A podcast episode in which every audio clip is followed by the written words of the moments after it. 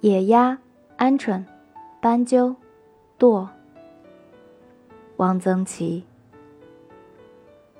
过去我们那里野鸭子很多，水乡，野鸭子自然多。秋冬之际，天上有十过野鸭子，黑乎乎的一片，在地上可以听到它们鼓翅的声音，呼呼的，好像刮大风。野鸭子是枪打的，野鸭肉里常常有很细的铁沙子，吃时要小心。但打野鸭子的人自己不进城来卖，卖野鸭子有专门的摊子，有时卖鱼的也卖野鸭子，把一个养活鱼的木盆翻过去，野鸭一对一对的摆在盆底。卖野鸭子是不用称约的，都是一对一对的卖。野鸭子是有一定分量的，依分量大小有一定的名称，如对鸭、八鸭，哪一种有多大分量，我现在已经记不清了。卖野鸭子都是带毛的，卖野鸭子的可以待客当场去毛，拔野鸭毛是不能用开水烫的。野鸭子皮薄，一烫皮就破了，干拔。卖野鸭子的把一只鸭子放入一个麻袋里，一手提鸭，一手拔毛，一会儿就拔净了。放在麻袋里拔是防止鸭毛飞散。待客拔毛不另收费。卖野鸭子的只要那一点鸭毛。野鸭毛是值钱的。野鸭的吃法通常是切块红烧，清炖大概也可以吧，我没有吃过。野鸭子肉的特点是细酥，不像家鸭每每肉老。野鸭烧咸菜是我们那里的家常菜，里面的咸菜尤其是左州的妙品。现在我们那里的野鸭子很少了，前几年我回乡一次，偶有卖得很贵。原因据说是因为县里对各乡水利做了全面综合治理，过去的水荡子、荒滩少了，野鸭子无处栖息。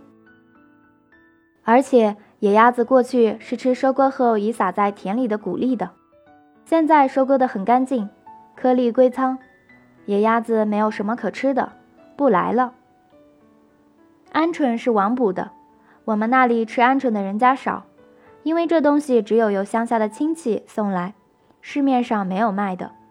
鹌鹑大都是用五香卤了吃，也有用油炸了的。鹌鹑能斗。但我们那里无斗鹌鹑的风气。我看见过猎人打斑鸠。我在读初中的时候，午饭后我到学校后面的野地里去玩。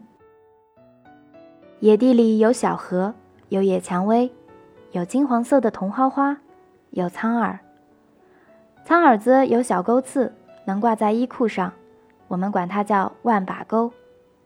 有才抽穗的芦笛。在一片树林里，我发现一个猎人。我们那里猎人很少，我从来没有见过猎人，但是我一看见他就知道他是一个猎人。这个猎人给我一个非常猛烈的印象，他穿了一身黑，下面却缠了鲜红的绑腿。他很瘦，他的眼睛黑而冷。他握着枪，他在干什么？树林上面飞过一只斑鸠，他在追逐这只斑鸠。斑鸠分明已经发现了猎人，他想逃脱。